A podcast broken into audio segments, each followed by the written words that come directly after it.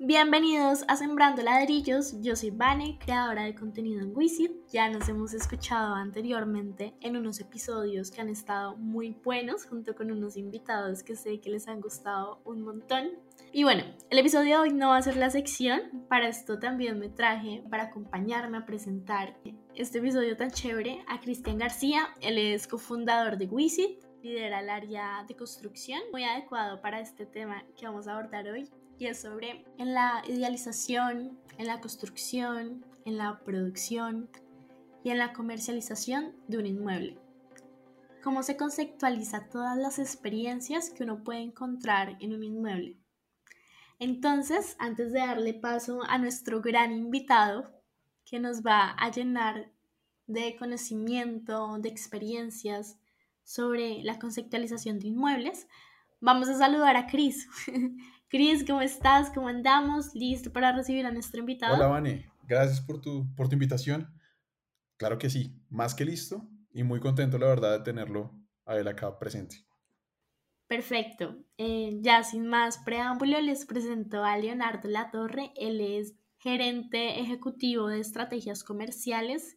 Entonces, Leo, te paso el micrófono para que te presentes, para que nos cuentes qué haces, cómo lo haces, cómo lo hacen desde estrategias comerciales. Bienvenido y muchísimas gracias por estar aquí. Gracias Vanessa, gracias Cristian eh, y gracias a los que nos escuchan. Eh, soy Leonardo Latorre, como decías Vanessa, muchas gracias. Yo soy el gerente ejecutivo de estrategias comerciales y Estrategias Comerciales es una compañía que se enfoca eh, en la conceptualización y el acompañamiento de principio a fin para comercializar de manera exitosa proyectos inmobiliarios, principalmente de vivienda en Colombia. Pues Leo, muchas gracias por, por estar acá. Me parece genial que, que nos acompañes y cuéntanos un poquito más acerca de qué significa la conceptualización de vivienda, porque es un término que es, es impactante para nosotros de pronto, para los oyentes, cuando tú lo, cuando lo dices, digamos que, que te llega, te toca y digamos que da curiosidad. Cuéntanos un poquito al respecto. Bueno, es una, es una buena pregunta, Cristian, y, y el tema tiene que ver con uno poder identificar muy bien cuáles son las necesidades de las personas en el momento en el que van a habitar un inmueble dentro de un proyecto inmobiliario. ¿Y eso a qué nos lleva? Nos lleva a identificar eh, todos esos detalles importantes que tienen que ser expresados a través de la arquitectura y de la funcionalidad de un proyecto inmobiliario. Eso nos lleva de lo macro a lo micro, por poner ejemplos, desde la, digamos que el urbanismo del proyecto, eh, desde las zonas comunes, los amenities que va a tener el proyecto, yéndonos un poquito más al producto nuclear, nos habla de las áreas privadas, los apartamentos como tal que van a ser escriturados. Eh, y esos componentes que enamoran de esos apartamentos, eh, balcones, ventanales de piso a techo, duchas embebidas, eh, puertas de vidrio, corredera que están diseñados para que uno no, cuando va a entrar a la ducha, abra las llaves sin tener que mojarse eh, mientras sale el agua caliente. O sea, son detalles que van hacia, hacia elementos muy sutiles que uno solo los entiende cuando está viviendo en el inmueble. Esas son cosas que el cliente, entre otras cosas, no logra identificar en el proceso de compra como tal, pero que son importantes pensárselos para fidelizar a las personas, para que se sientan muy felices y puedan desarrollar sus sueños y sus propósitos, que son los que, pues, en el fondo importan a la hora de tener una vivienda.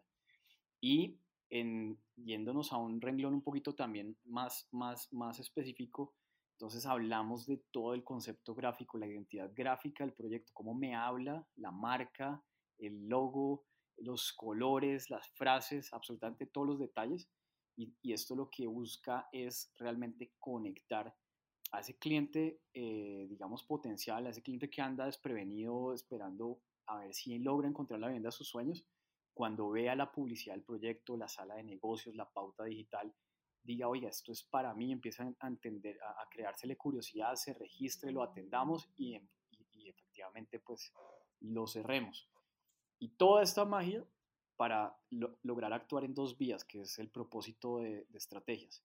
Es lograr y entregarle lo mejor al cliente final, que encuentre su vivienda de sus sueños, y por el otro lado hacerlo de la manera más rápida posible para que el desarrollador inmobiliario pues pueda tener la mayor rentabilidad y menor riesgo comercial en su proyecto. Claro, no, me queda, me queda súper claro. Pero Leo, esto, esto que nos cuentas claramente requiere una atención al detalle, digamos que de otro nivel. Eso, digamos que esas sutilezas de las que hablas son especiales. Y yo lo veo también muy basado en la emocionalidad, en llegarle a la gente por experiencias. Eso es muy cierto. Eh, tú tocaste un punto importante, es la emocionalidad. Cuando uno encuentra su vivienda, eso se le, digamos que se manifiesta desde la emoción. Hay algo que le dice a uno, este es el proyecto que yo necesito, aquí es donde quiero vivir. Eh, después de que revise pues todos los temas financieros, tiene que existir esa chispa y, y esa magia que lo impulsa a uno a tomar la decisión. Entonces, claramente, la mayoría de elementos en la comunicación para lograr unas ventas exitosas de un proyecto inmobiliario parten de ese factor emocional que por supuesto está completamente sustentado en términos técnicos para que en el momento en el que digamos que baja un poco esa magia, se toma la decisión, se quita un poquito la parte emocional y empieza el racional del cliente a preguntarse, madre, si tomé la decisión correcta y, empieza a mirar y a mirar y a mirar una vez más los planos, el plan de pagos, eh, la, la, experiencia del constructor, digamos, la fiducia, todos los detalles que son más, digamos, del orden, del orden racional, pues lo que hace es encontrar un match y le reafianzan su decisión emocional. Entonces, digamos que no es solo el hecho de enfocarse en lo emocional y, es, y, digamos que el otro pedazo olvidarse de él y pensar que eso va a pasar desapercibido, no, sino es ser muy eh, bueno, muy, digamos, enfocado, muy agudo en todos los detalles técnicos, pero al saberlos mostrar de manera emocional es lo que, lo que logra esa velocidad en la toma de decisión. Leo, esto genera mucha curiosidad y me crea muchas preguntas lo que nos cuentas. Porque claramente en estrategias han tenido éxito haciendo esto. Ustedes tienen unos hitos, digamos que de ventas muy, muy importantes, que me gustaría que ahorita nos cuentes un poquito al respecto. Pero más allá de eso, estoy seguro que también han habido de pronto anécdotas que contar al respecto, ¿no? No sé si de pronto quieras compartirnos algo. Pues en realidad sí, son muchas las anécdotas y las experiencias que se acumulan. Nuestra compañía tiene ya 22 años en el mercado. Hemos comercializado más de 135 proyectos en exclusiva. Y en exclusiva quiere decir que comenzamos de principio a fin al frente de las ventas del proyecto, siendo el único canal eh, eh, generamos, por supuesto, alianzas con otras firmas, pero somos quienes van a estar hasta el día final en la entrega de la escritura de ese apartamento. Entonces, em, en ese orden de ideas, pues han pasado, claro, han pasado cosas. Eh, por ejemplo, uno hace estudios de mercado. Antes los estudios de mercado eran muy de carácter estadístico, muy de la muestra, de la encuesta, la tabulación. Tomaba tiempo, ¿no? Entonces eran procesos largos y cuando uno iba a salir a ventas, después de haber recogido esta información, diseñado, planeado, que son procesos largos, eh, hablemos que seis meses después sale uno al mercado, pues el mercado es otro. Las cosas cambian, hay una dinámica muy importante. Eh, pónganse ustedes en el escenario de pandemia, un proyecto pensado en marzo de 2020 versus eh, un proyecto para venderse en abril de 2020 pues el imaginario es otro, los miedos, las necesidades del cliente son otras. Entonces, pues esto nos trajo aprendizajes muy importantes sobre los estudios de mercado y tienen que ver con que uno sea muy rápido entre el proceso de estudio y la ejecución como tal, salir al mercado a gritar la propuesta comercial y las ventajas de un proyecto, tiene que estar muy cercano al momento en el cual se planteó ese diseño al haber identificado necesidades. Y esa es una de muchas. Otras tienen que ver con la comunicación. Imagínense ustedes un proyecto que salga al mercado y eh, ponga una valla expectativa diciendo, bueno, eh, eh, vamos a vender apartamentos de 83 metros con dos habitaciones, está interesado y recoges un millón de interesados y cuando sales feliz al mercado porque vas a vender muy rápido, pues resulta que nunca dijiste a cómo y la gente asumió que era muy barato, entonces pues de ese millón ninguno tiene el perfil para el proyecto. Entonces uno tiene que ser demasiado eh, juicioso, riguroso en cada uno de los pasos. En la publicidad ser muy específico, a pesar de ser de expectativas, de generar emoción, hacerle entender realmente al cliente cuál es la propuesta que uno está, eh, digamos que entregando para que no haya ese nivel de rebote de clientes, ese desgaste de los equipos comerciales y esa, digamos, falla en llenar las expectativas de la gente que quiere hacer parte del proyecto. Por supuesto. Leo, entonces, a ver, la conversación nos está llevando a un punto, y, y si te entiendo bien, es que todo tu proceso, digamos que inicias con la persona, ¿no? Inicia con ese, con ese cliente al cual tú le quieres vender.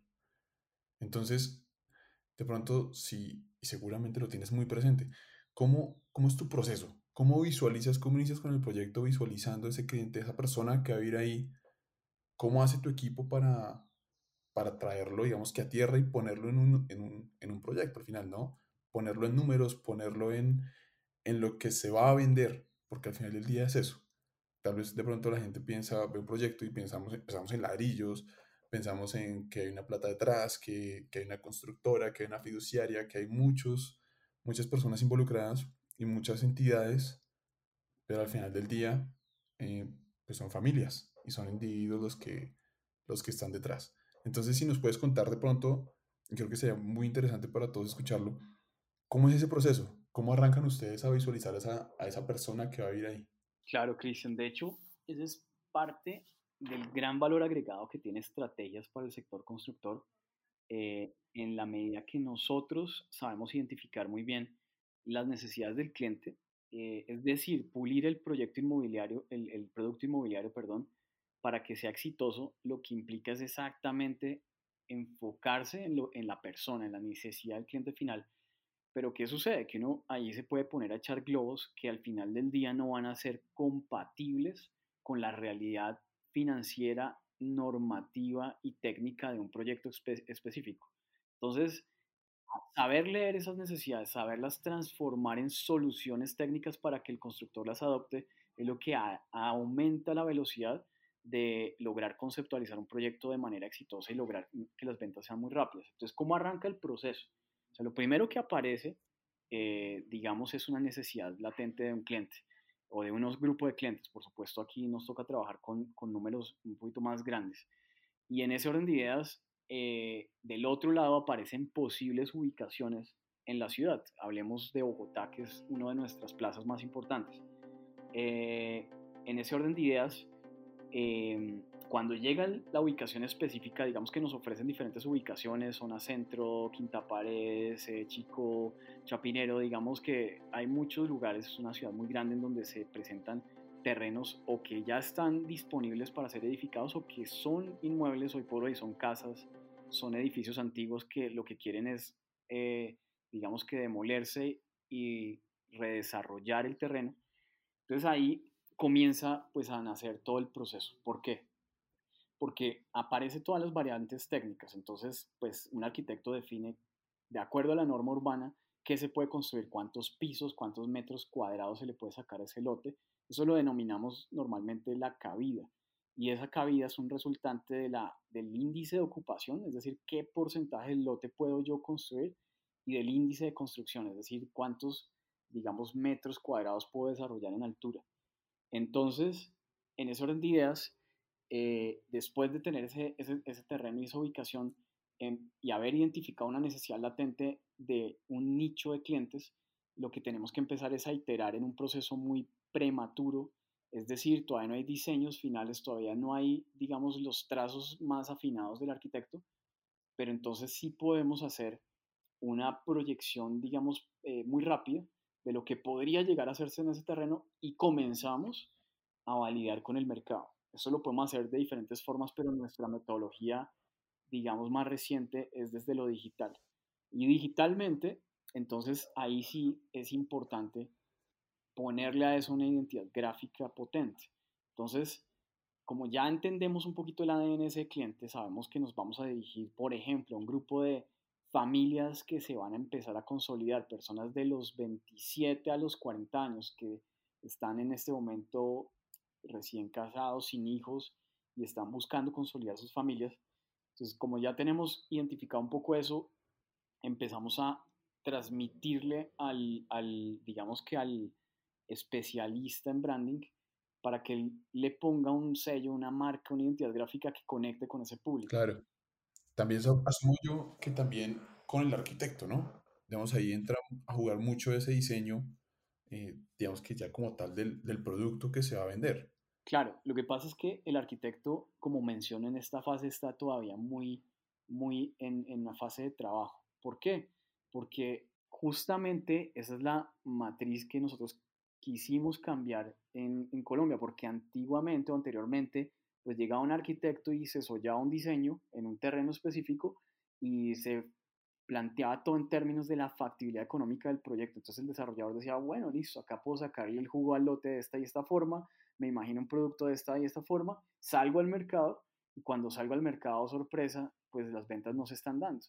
A la gente no le está gustando y empiezan los reprocesos, proyectos que pueden ser fallidos, proyectos que toca rediseñar y eso es lo que nosotros buscamos eh, evitar. Entonces, si antes de que el arquitecto trace sus diseños finales lo que estamos es identificando posibles productos e iterando estos productos en diferentes aproximaciones de expectativa con los clientes para validar su interés, pues podemos acotar que este grupo de familia, primero, sí existe, segundo, sí necesita tres habitaciones, tercero, esas tres habitaciones no las necesitan menos de 100 metros, cuarto, el precio al que podemos salir sí le funciona dentro de su presupuesto, quinto, la ubicación definitivamente sí le convence, entonces ahí ya tenemos luces que en caso contrario, pues nos toca identificar nuevamente o afinar el producto si es posible, pero si desde lo técnico no es posible, me explico, la norma pide que si son apartamentos de 100 metros todos tengan parqueadero,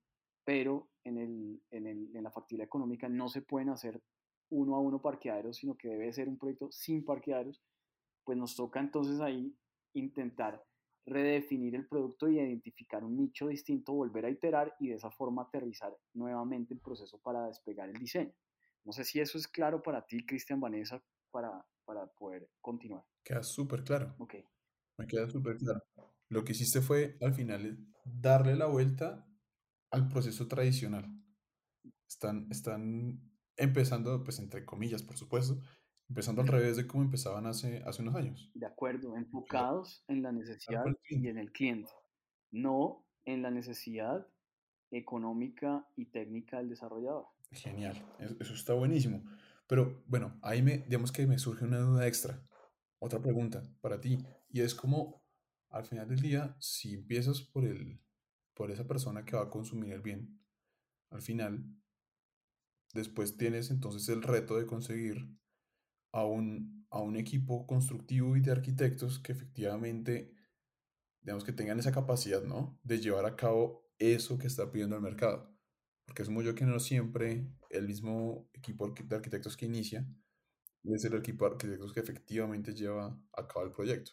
¿O cómo manejan eso? Bueno, ese, ese es un punto interesante. Muchas veces eh, en, dentro de estrategias, pues tenemos una comunidad importante de desarrolladores que nos han conocido a lo largo de estos 22 años, también de arquitectos, de inversionistas eh, y personas que están en el sector. Entonces, ¿qué pasa? Que cuando llega eh, esta necesidad de estar identificada, pues empezamos a mapear un poco quién puede tener ese terreno y si el terreno aparece por parte de un, una persona que no está en el medio, sino que es un comisionista, digamos, de, inmobiliario, entonces buscamos el equipo, buscamos los arquitectos, buscamos el constructor y el inversionista que se le quiera medir al proyecto específico, habiéndole hecho ya un estudio relativamente rápido que nos indica que es viable económicamente el proyecto.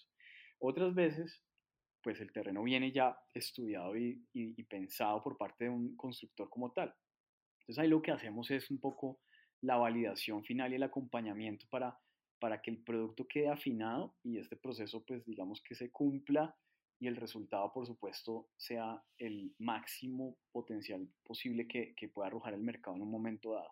No, pues, por supuesto, tienes 22 años trabajando en ese sector. Pues claramente aquí el network es, es, es vital. ¿no? Igual hago la salvedad, ¿no? Yo, yo estoy hace cuatro años al frente de, de estrategias. Eh, digamos que vengo del sector financiero. No, no quise ponerte no, años, Leo. No quise ponerte perfecto. Igual es bueno, es bueno mencionarlo. Yo tengo igual 39 años, ya voy para 40 y eh, el tema es que vengo del sector financiero y hace cuatro años me dieron esa oportunidad de pilotear esta compañía y ahí digamos que se han traído aprendizajes, pero eh, todo el tiempo se está innovando y se están generando nuevas eh, formas de hacerlo mejor. Entonces, digamos que tú dijiste, algo importante y es el network es grande. eso nos permite también, como menciona, mencionaba, formar comunidad. De hecho, nos soñamos un sector bastante más integrado, más colaborativo. En Colombia, por alguna razón, el sector está un poco fragmentado. Existen constructores masivos gigantescos, existen unos muy pequeños y la información no se comparte. Y te voy a dar un ejemplo. Un terreno específico que está disponible en Bogotá lo pueden analizar unas 50 firmas constructoras en un lapso de tres meses. Y todas lo van desechando porque no les funciona y de esas 50 10 les parece interesante y empiezan a aproximarse al, al, al vendedor del, del, terreno para hacerle una propuesta económica, pero muchos de las 40 que descartaron tenían que ver con una interpretación incorrecta de la norma o sencillamente no vieron ciertos detalles que podrían sacarle un mayor potencial al proyecto para hacerlo más rentable y lo descartaron en el proceso. Entonces, todo esto, imagínense ustedes 50 equipos desgastándose procesando la información de manera individual para un mismo terreno. ¿Qué pasa si hay mucha más conectividad, que si la gente está compartiendo información? De esa, de esa manera la velocidad de estructuración es más rápida, se encuentran las fichas. Claro, las fichas claves aparecen más rápido, se integran equipos más rápido, se compra el proyecto, el, el, lote más rápido y se desarrolla el proyecto más rápido. Entonces, creo que eso es parte también de, lo, de, nuestra visión y lo que estamos empezando a lograr en el mercado. Claro, ustedes se han convertido en ese punto de pivote, ¿no? Donde, donde se articulan el, el del lote, el constructor, y pues bueno, al final si estás vendiendo, básicamente vendiendo los apartamentos antes de, antes de tenerlos, encontrando ese, ese cliente final, pues creo que se vuelve en ese, ese lugar, ¿no? Ese lugar de encuentro de todos los actores. Si tú me permites hacer una, una claridad, en Colombia hablamos del constructor, entonces uno se imagina pues que es una firma que consigue el terreno, hace los diseños, tiene las máquinas piloteadoras, tiene todo el equipo de obreros, eh, de arquitectos, de eh, diseñadores, de ingenieros, etc. Pero eso no es tan así. Aquí el constructor, digamos que eh, lo denominamos a cualquier persona que hace desarrollos inmobiliarios, pero, pero en un desarrollo inmobiliario pueden participar muchas partes. Y voy a dar, digamos, brevemente eh, eh, los ejemplos.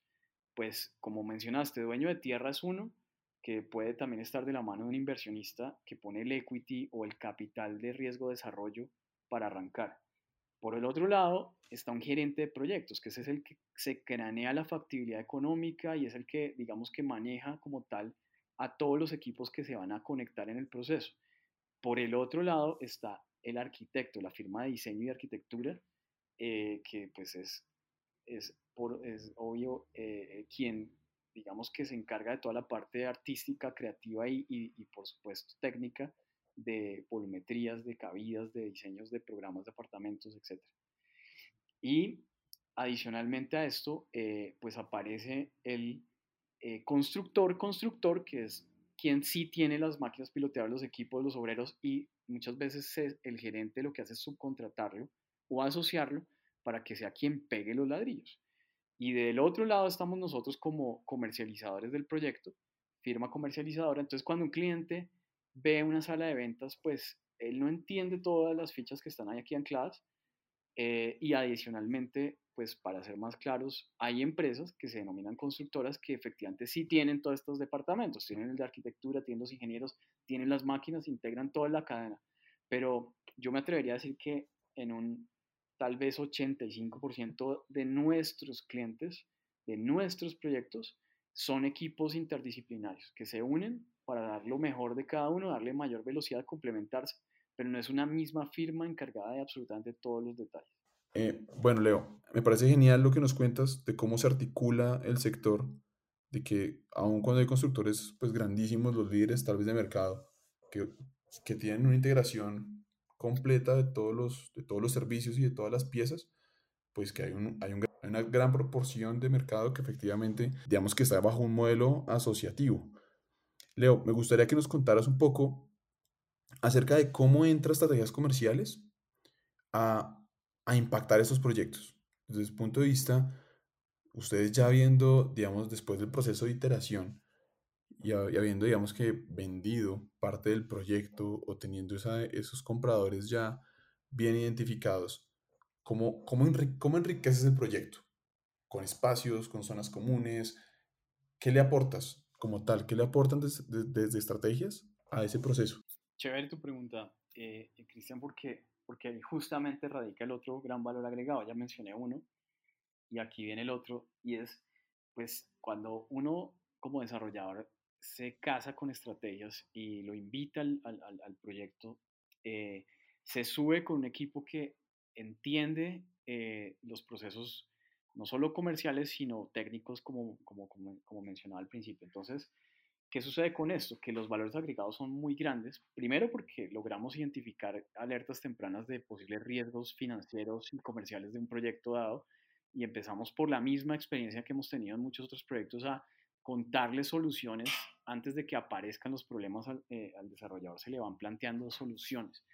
Em, y en ese orden de ideas, pues empezamos a trabajar sobre toda la fase que les decía de conceptualización y ahí es cuando aparecen eh, proyectos icónicos eh, que tienen un estándar, digamos, de aceptación por parte del mercado muy alto y eso es lo que nos ha llevado a marcar hitos de ventas en horas de proyectos. Ahora, no con esto quiero decir que todos los procesos terminan funcionando igual. No siempre se logra darle al mercado un producto perfecto en el momento perfecto. No todos los proyectos, no todos los lotes, no todos los momentos son iguales. Entonces, digamos que aquí, como usé una frase antes, es sacarle el máximo potencial posible del mercado eh, en un momento dado. Entonces, asumiendo que es el máximo potencial y que el producto es perfectamente afinado con las condiciones, pues sí hemos logrado eh, comercializaciones en horas de un proyecto completo. De hecho, pues tenemos varias, eh, varios ejemplos de eso. Em, y vender rápido también representa unos retos, porque eso significa servir a muchos clientes al tiempo, eh, correr procesos de legalización y operatividad muy rápido y asimismo administrar con el constructor pues un desarrollo mucho más rápido de lo pensado es acelerar ciertos procesos que no sé si sea en este o mejor en una entrega adicional, como explicar un poquito los detalles de cómo es ese proceso de cierre y creación de un proyecto y de, salida a ventas. Y esto lo digo por algo muy importante, Cristian y Vanessa, que yo creo que al final del día Wisit está un poquito centrado también en esa línea y esa línea es construir conocimiento para las personas alrededor de lo que significan los ladrillos y la finca raíz. Nosotros nos soñamos gente que el día de mañana incluso participe como inversionista en los proyectos. Eh, desde el lado de estrategias me refiero, o que nos repita una y otra vez en cada proyecto comprando para hacer inversión y construir patrimonio en su familia. Y desde Wisit, pues ustedes me imagino también se sueñan eh, personas que entiendan eh, y aprovechen la oportunidad de invertir con un muy bajo riesgo en estos procesos de proyectos sobre planos que le dan la oportunidad de revenderlo y capturar una alta rentabilidad en este proceso con un riesgo muy bajo. Y eso pues se logra a través de que la gente conozca, conozca un poquito más. Aquí estamos llegándole a un cliente mucho más culto. Entonces de pronto más adelante hablaremos de, de detalles más importantes y volviendo a aterrizar en esos valores agregados, entonces pues si el proyecto tiene ciertas posibilidades de generar zonas comunes que son disruptivas, pero funcionales, ojo con esto, porque uno puede soñarse y ser súper creativo y el día de mañana entrega un edificio, la gente se pasa a vivir en él y cuando llega uno y se pone a revisar, pues esa, ese rooftop que se planeó está completamente desolado, nadie sube, es muy frío, el material que se le puso no es atractivo, no es amañador. Entonces, pues de nada sirve ser muy creativo en lo comercial si en lo funcional no va a trascender en el largo plazo en la vida de las personas, ¿ves?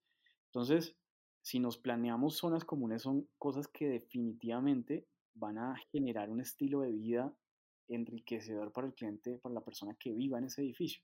Y de eso es que se trata todo nuestro ejercicio, no es enfocarnos solamente en ponernos a vender, sino es qué es lo que el cliente quiere comprar, cómo lo trasladamos, lo traducimos, digamos, al elemento, al idioma técnico del constructor, afinamos los detalles y, al fin, y cuando salimos a ventas, pues el cliente lee ese, esas características que estaba buscando y toma su decisión de manera rápida.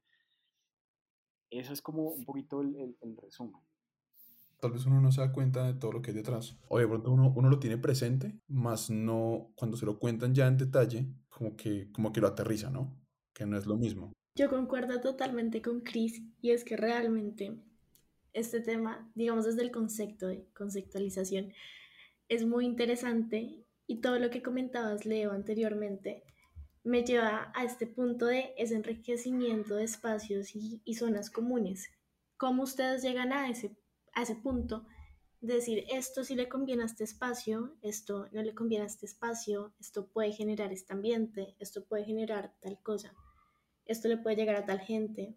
¿Cómo desde estrategias comerciales ustedes planean esto? Pues mira, Vanessa, sí, es, es como un ejercicio uno soñarse estando en ese espacio, ¿sí? Es un poquito trasladarse al, a, la, a, la, sensación, a la necesidad del cliente en el momento en el que el edificio ya está, esté construido, pues digamos que ya hay una planimetría, digamos que aquí ya hemos aterrizado un poquito más el diseño con el equipo de arquitectura, entonces ya se sabe que hay ciertas áreas disponibles en primer piso, en segundo, en último piso, que es como lo más común de, espacios para amenities y zonas comunes. Entonces empezamos a pensar, bueno, en la, en la, en la, en la vida del edificio de una manera muy, muy orgánica, bueno, la gente va a caminar por estos espacios, ¿qué es lo que más le conviene a este primer piso? Eh, hay factores de luz, hay factores de, de digamos, el clima o, la temperatura que uno puede tener en, ese, en esos espacios. Y entonces, pues, se define eh, que la necesidad es, está identificada. Por ejemplo, se necesita un coworking. Entonces, bueno, ¿cuál es el espacio donde realmente uno se puede concentrar, trabajar, divertirse también, relajarse? Entonces, empieza uno a ver dentro de la planimetría cuál es el lugar específico, obviamente en esto, y aquí es importante aclarar, los arquitectos pues son los genios, ¿no? De eso se trata su disciplina y su conocimiento, ellos traen y aterrizan muchos diseños ya en donde proponen, ¿no? Los espacios en donde deberían estar. Pero entonces nosotros lo que hacemos es refinar ese tema desde el ojo y el punto de vista del cliente y probablemente definamos, ¿no? El coworking, eh, eh, los invitamos a que lo revisemos para mejor este piso, en vez de dejarlo en el primero, en el primero dejémonos un salón social que tenga puertas, ventanas y acceso a una terraza verde en la parte posterior del edificio que conecte con los niños que van a vivir en este edificio, porque estamos hablando en este ejemplo hipotético de un edificio familiar. Y el coworking más bien lo ponemos arriba en un espacio un poco más tranquilo donde la gente que esté ya eh, necesitando salirse de su apartamento, eh, re reunirse con alguien externo, pues encuentre ese lugar donde, donde sea muy cool trabajar, el que se sienta realmente confortable. Y entonces la diversión podemos empezar a, o la integración de la comunidad puede estar en el último piso, entonces allá nos podemos crear un espacio gourmet porque digamos que es muy común que en algunos desarrollos lo que hacen uno es como un checklist, bueno, pongámosle barbecue, pongámosle gimnasio, pongámosle coworking, pongámosle salón social, listo, entonces póngaselo arquitectura en donde funcione para usted. Eh, entonces aquí pensamos un poco, bueno, el barbecue listo, ¿será que la gente lo que está queriendo y este grupo de clientes ya identificamos 35 años con un poquito la vida, un, po un poco más de experiencia en la vida, que valoran más su tiempo, pues les encanta la comida, la cocina, el hacer recetas, el compartir, entonces será solamente un barbecue o le ponemos un horno de piedras y les ponemos un tepanyaki, les ponemos diferentes elementos para realmente compartir alrededor de la, de la, de la comida con sus invitados, con sus familiares, eh, o eh, también las personas de, de, ese grupo de edades están interesadas en, en, el deporte, ¿no? Ahorita se ve una fiebre importante por la bicicleta, por el running. Entonces, listo, venga, pensamos un poquito también trayendo lo que viene para el futuro del metaverso, que ahorita pues eso suena muy etéreo para Colombia todavía, pero ¿qué pasa si creamos un espacio inmersivo con unos simuladores de bicicleta bien jalados donde la gente realmente se conecte en su pasión en su bicicleta y pueda continuar con un entrenamiento recurrente independientemente del clima que esté pasando y ese espacio está pensado para que uno también pueda hacer un mantenimiento rápido a su bici, eh, una limpieza rápida, eh, sea un sitio donde se conecta uno con sus pasiones, entonces listo, identificar la necesidad del nicho y esa actividad, pues el espacio lo enriquecemos y empezamos a trabajar con el renderista para que pueda proyectar cómo se va a ver este espacio que haga que el cliente cuando lo vea pues identifique definitivamente esto es lo mío. Entonces es ir un poco más allá en proyectarse cómo va a sentir eh, esa persona que va a habitar ese espacio eh, cada uno de los amenities que estamos ofreciendo. Y este mismo ejercicio, Claro. pues para los apartamentos se hace de, de alguna forma similar. Ahí es donde tienes todo ese espacio para innovar, ¿no? Para cambiar lo que se, lo que se ofrece, que no sea como, como dijiste al comienzo, esa lista, como ese checklist, como tan básico de tengo entonces un barbecue, un gimnasio pequeño y de pronto un salón para, para hacer algún tipo de evento y ya está. Ahí es donde tienes como ese espacio, ¿no? De dar riendas un poco suelta a esa creatividad. Claro, y, y de todos modos amarrando el otro elemento, el tema de factibilidad económica. De hecho, ahorita sí que estamos viviendo ese fenómeno y es que los Claro. costos de las, digamos, los costos directos de los proyectos, llámese acero, concreto, eh, bueno, acabados, todos los detalles que van eh, a, a implementarse en una construcción están disparados. Este fenómeno es global y hoy por hoy, pues sin ningún problema, un proyecto que se calculó en un precio X hoy vale 25% más ese costo y de esa manera pues la vivienda va a terminar siendo, digamos, los próximos proyectos que veamos van a ser más costosos. Entonces como hay una, hay una, digamos, un rango de precios que el cliente está dispuesto a absorber, eh, pongamos como ejemplo 8 millones de pesos precio de metro cuadrado. Si yo me pongo a cranearme un barbecue, un mega espacio con unos acabados suntuosos, pues claramente no van a caber dentro de la escala de costos del proyecto y, y no va a ser posible llevarlos a cabo. Entonces, esa creatividad de todos modos siempre está muy aterrizada con la realidad económica del proyecto, del precio por metro cuadrado al que pensamos salir. Hay una delgada línea, ¿no? En esa sensibilidad de precios. Digamos que un cliente, si uno le entrega un producto fuera de serie que amen porque encuentran que satisface sus necesidades, eh, y está al lado de otro proyecto que no la satisface tanto, pues es posible que yo pueda estar más costoso en un, no sé, pongamos que en un 10%, como ponerle un techo a eso, 10% más caro que el vecino, que el proyecto vecino, en metro cuadrado 8 millones, pues es como si yo cobrara 800 mil pesos más. Es posible que el cliente diga, pucha, está carísimo, pero esto es lo que yo quiero, no voy a entrar a hacer luego remodelaciones, aquí voy a estar no 5, sino 10 años, este es mi proyecto si yo ya me pongo a meterle demasiada dinamita a toda la, a la parte, digamos, de, de, de, de, detalles arquitectónicos y de ese glamour que, del que estoy hablando en cada espacio, pues económicamente el proyecto no logra soportarse en 8,800, sino en 9,5, y ahí el cliente va a decir, no, pues divino todo lo que usted quiera, pero no me dan las cuentas, mi sueldo no me alcanza para las cuotas, eh, no me presta el banco ese volumen de dinero, entonces la, la cosa no, no hace match. Entonces digamos que es como esa línea a donde la gradúa uno, como, como afinando un instrumento donde dice, exactamente, entonces hasta dónde me subo una gota para entregar esto y eso genera en el cliente un beneficio, realmente todo se optimiza, ¿no? Para que cada cosa realmente impacte de manera profunda y ahí es cuando se adopta dentro del proyecto específico, consensuando obviamente con arquitectura, con la gerencia del proyecto, con todos los equipos, ¿no? Todo el mundo al final tiene que, así como hablo de afinar el instrumento, pues somos una banda sonora al final del día y todos tenemos que estar, eh, digamos que parejitos en, en, cada una de las decisiones que se tomen. ¿Cómo se balancean todas esas cargas, no? Interesantísimo, Leo, cómo ustedes toman cada punto, cómo incluso lo, lo abordan desde una sostenibilidad en todos los aspectos y siento que pueden salir mil y un temas contigo. La verdad, en este episodio aprendimos un montón prácticamente desde ese trasfondo de desde cuando vemos un inmueble. Entonces, nada, agradecerte muchísimo por venir hoy aquí, por comentarnos todo esto que de seguro nos va a servir muchísimo tanto a nosotros como a, nuestra comunidad. Perfecto, Vanessa, pues yo encantado y Cristian y a todos, pues si no los aburro con mi carreta, estaré feliz de seguir eh, entregando información y compartiendo ideas de esto se trata. Creo que ahora todas las industrias y todos los procesos a nivel global van a tender un poco a eso, a, la comunidad, a la colaboración, en lugar de, digamos que trazar líneas y excluir un poco a, a, las personas de sus decisiones. Fíjense que en este proceso que les narré un poco, el cliente hace parte del diseño a través del estudio que estamos haciendo, sin él estar de manera activa presente, está participando en el diseño porque el, el proyecto inmobiliario y los apartamentos son un resultante de haber interpretado las necesidades de ese cliente que estudiamos. Entonces esto es maravilloso, realmente vivimos apasionados con lo que hacemos y les agradezco mucho a ustedes el espacio por por, por habérmelo abierto para poder eh, hablar y, transmitirles a, su público. Leo, acá siempre bienvenido. Muchas gracias por tu, por tu tiempo y, y por contarnos todo esto. Es de muchísimo valor para nosotros. Vale, un abrazo entonces enorme, muchos éxitos. Gracias. Muchas gracias Chris, muchas gracias Leo y a toda nuestra comunidad por acompañarnos en un episodio más.